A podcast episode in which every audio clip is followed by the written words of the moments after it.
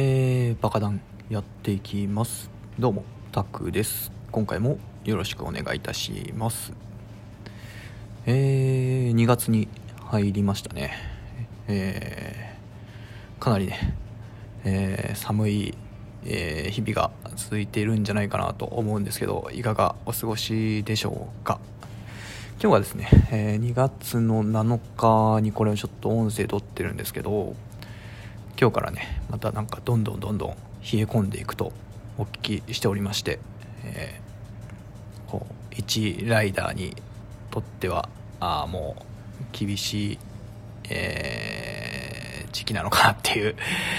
え ー、ちょっとねお休みの時期なのかなっていうそんな感じですね。うん。でまあ今日はねちょっとまあ1月の月報っていうことで音声撮っていこうかなと思うんですけど、まあ、また僕の報告ですね。うん。1月ですね、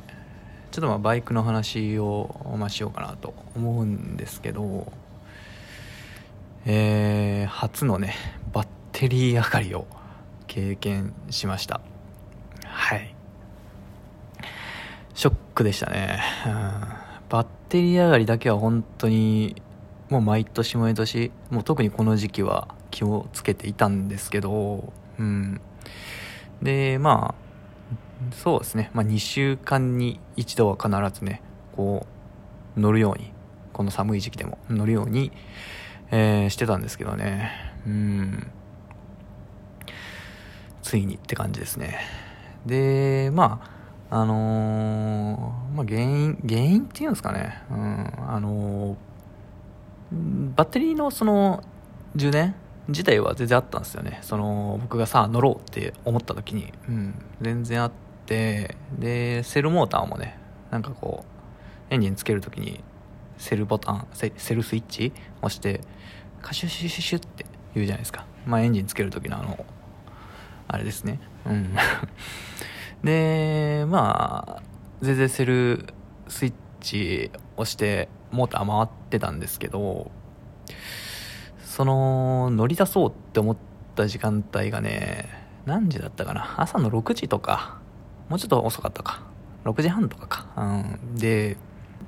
6時半とかで、で、まあ冬の6時半ですわ。うん。めちゃめちゃまあ寒いんですよね。うん、で、まあエンジンもね、すごい冷ええー、冷えの状態で、うん、これね、セルモーター回してもこうなかなかエンジンがつかなかったんですよね。うん、5回、6回やってもまあつかなかったと。うん、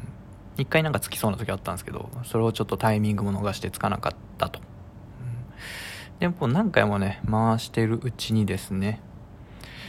まあ僕 BMW のね、あのー、バイク乗ってるんですけど、あの、防犯のシステムが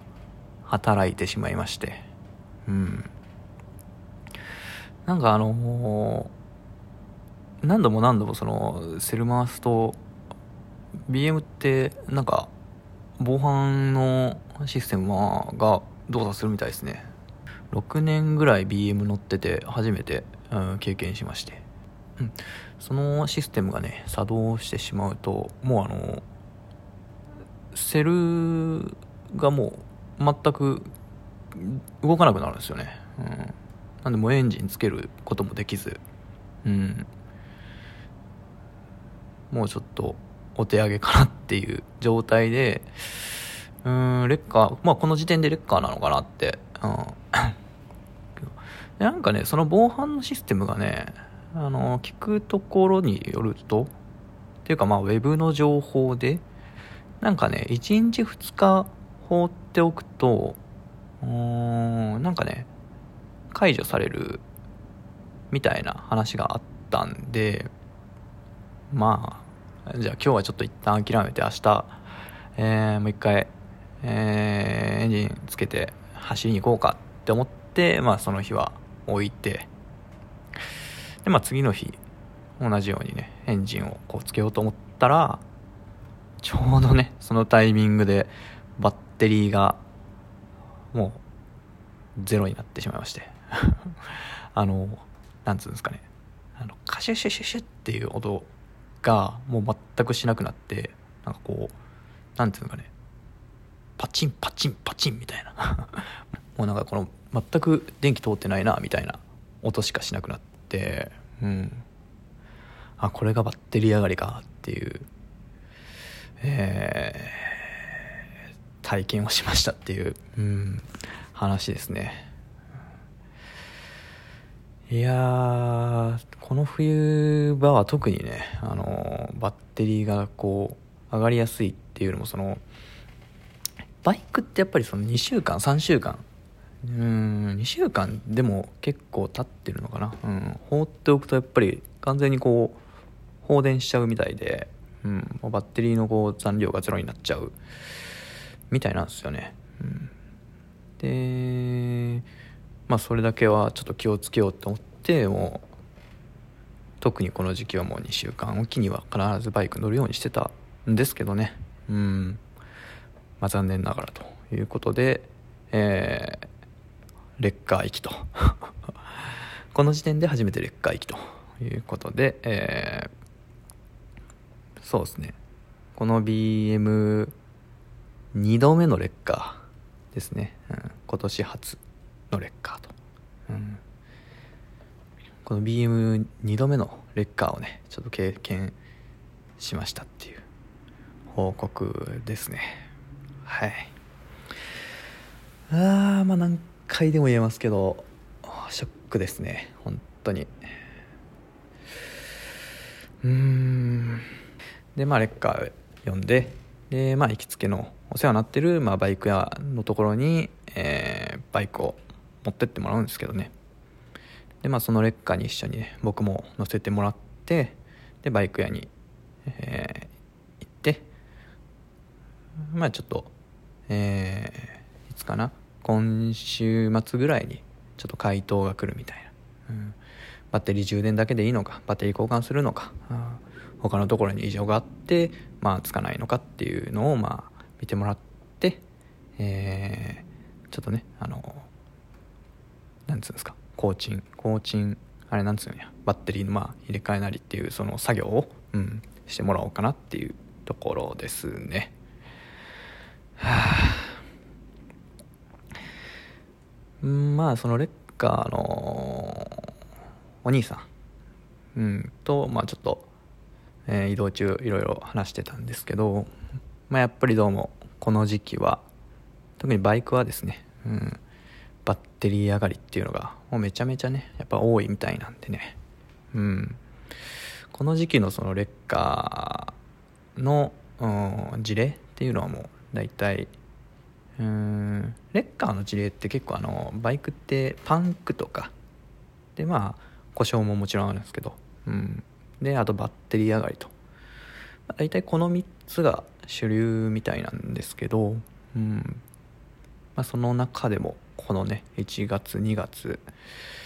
うんもうちょっと3月始まり半ばぐらいまではやっぱりバッテリー上がりのによる対応がかなり多いみたいなんでね。もしね、あの、これをおっきのあなたも、バイクをね、こう所持しているようでありましたら、あの、バッテリー上がりだけは十分に気をつけて、えー、くださいと。まあね、まあそんなミスをするのはね、僕みたいなあの、チャランポランな人間だけだと思うんで、うん。まあ、言われなくても分かってるよと、うん、いうぐらいでちょっと聞き流していただければ恐縮でございますはいということでね、えー、まずこれが、まあ、1つ目ですね、うん。まあ、バイクネタとしてまあ1つ目の、えー、お話でしたということですね。で2点目はまあ僕の日常の話になるんですけどね。1月はねあのー麻雀にすごいハマってました。本当に。2月の末ぐらいから1月かな、うん、ふとねあのー、麻雀がやりたくなりましてうん。3人麻雀を半月ぐらいやって、で半月ぐらい4人麻雀をずっと打ってましたね。本当に。うん。夜の9時から12時までの時間帯はずっと麻雀みたいな。うん。麻雀って言ってもまあネット麻雀ですね。うん僕がやってるのはジャンタマっていうネット麻雀の、まあ、ゲームなんですけどね。うん。いや麻雀って面白いですね本当あのー、これ麻雀ってね、うん、どんなゲームですかって言われて口頭で答えるのがすっごい難しいゲームなんですけどうん。まあ14個の「はい」と呼ばれる何て言うんですかね駒みたいなのをうん。あのー、揃えていく絵柄を揃えていく、うん、ゲームなんですけど、えー、その「はい」の種類が、まあ、1から9まであるんですよね。123456789うん。でこれがこの9までのうん範囲の種類がさらに3つあるんですよね、うん、だからまあ123456789と、まあ、ABCDEFGHI と何て言うんかな。うん。なんか他にか「あいう」ん「いろはにほうへいとちり」みたいな感じで、うん。まあ、全部数字なんですけど、まあ、3種類あって。であとまあその自敗って呼ばれるえー、東西北南と、えー、発、えー、なんつうんですか発するとか、えー、発言するの発っていう感じと中、えー、中大中小の中と何も書かれてない白い灰。うん。えー、トンナンシャーベ白髪順うん。まあこの種類の牌がをこう14つのコマの中でなんかこううまいこと絵柄を揃えたりだとかこう、えー、していって、えー、誰が一番こう先に揃えれるかっていうのをこう競うゲームなんですよね。うん、難しいな麻雀って口頭で、あの、説明するってなると。でこれがねあのー、まあ、もちろんその強い弱いってそのなんですか人間的そのスキルの強い弱いっていうのがかなり左右されるゲームではあるんですけど、うん、運もねなんかすごい左右されるゲームなんですよね、うん、なんかこう似た系統のボードゲームとしてこう囲碁とか将棋とかああるじゃないですか、うん、あの辺のゲームっていうのはもう完全に自分の腕だけじゃないですか、うん、腕だけでこう勝敗が決まるというゲームなんですけど麻雀はそれに加え加えてそのまあ運も左右されるしっていう。言ったらまあその逆に言うとまあ初心者でも勝つ。初心者でもプロに勝つ可能性があるゲームなんですよね、うん、これがその駆け引きみたいなのがねすごい面白くて、うん、誰でも言うたら誰でもできるゲームっていうところでね、うん、なんですけどね。うん。っていったところで何話そうかなっていうところなんですけどその麻雀の流れとして14つの牌をからその全部こう揃えるためにいらない牌っていうのがやっぱり出てくるんですよね。でそのいらない牌を1個捨ててでまたその拾ってくるっていうのをこう繰り返していくんですよね。うーんまあ逆か。13の牌があってそこから、え1つ引いてきてでいらないものを捨てるっていう、うん、これをずっと繰り返して、えー、その絵柄を揃えていくんですけど。まあ、この最前提そのうまいことを手を揃える最前提をこう考えないといけないんですよね。うん、どうしたらこう効率よく、えー、手が揃っていくかと、うん、っていうのをこう考えながら捨てていく、これがねなんかかなり頭やっぱ使うんですよね、うん、その確率とかいう話、うんまあ、数字の話とかもありますしそのじゃあ相手も同じようにその14のこう絵柄をうまいこと揃えようとするんで、まあ、その揃えようとする牌はもう、えー、言ってしまえば、まあ、こっちはもう拾えないわけなんでそれを除外した上でその自分の絵柄をその絞られた、えー、選択肢の中からこう可能性かな？可能性の中からこう揃えていく、えー、絵柄をこう考えていって、えー、それを狙っていくみたいな、うん、っていうのをもうずっとずっと考えていく、うん、いかに最短でっていう、うん、これがねすごいやっぱり頭に効きますね。うん。こうじゃないああじゃないみたいな。のをもう常に、えー、決められた時間で決められた、えー、リソースで、うん、考えていくっていうのはね、うん、なんかあのー、考え方みたいなのをこう養われている感っていうのはありますね、うん、それに加えて、えー、運ですよね、うん、何をこう引いてくるかなんてこう誰も予想できないんで、うん、これ最短の手は頭の中にできてるけどその欲しい牌が引いてこれなみたいなこともあれば、うん、全くその絵柄からこう遠い、えー、14の牌なのにこ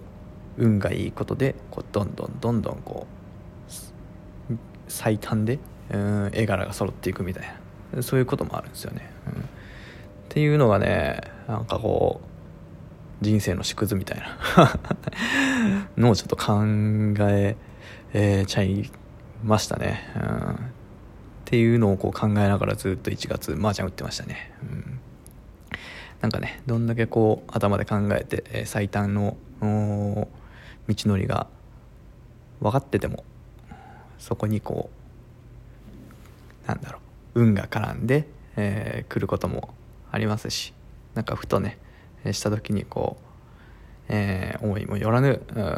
広いものがこうあった時にそれをこううまいことうちに手の内にね入れいかにこう入れることができるかみたいな、うん、なんかこういうのをねなんかこう自分のね人生にもなんかこう消化できたらいいなみたいな。ことを考えながらねずっと麻雀打ってたんですけどちょっとね最近あのー、ここね2月に入ってから負けが込み始めたので、うん、もうなんか麻雀もういいやってなってやめたっていううそこまでがまあオチっていう話ですね、うん、いやまあこの秋っぽい性格っていうのをねなんとかこう直す必要があるのかなって思いながらまあ日々生きてますという。えー、そんなね1月の報告にしましょうか。ですね。じゃあまあ1月月報はこの辺で終わりとして、えー、締めましょうか。はい。そうですね。またなんかねちょっと配信量みたいなのを増やそうかなと思いつつ1月はね結局えー、バカな1回だけかな、うん、12月分の月報だけだったんで。ちょっとね2月はまあぼちぼちブログみたいな書いていこうかなと思いますんで。またねよろしければ、えー、ご覧いただければこう幸いでございますというところで終わりましょうか。はい、えー、ではまた次回もよろしくお願いいたします。はい。ではあなたにとって良い一日でありますように。それでは。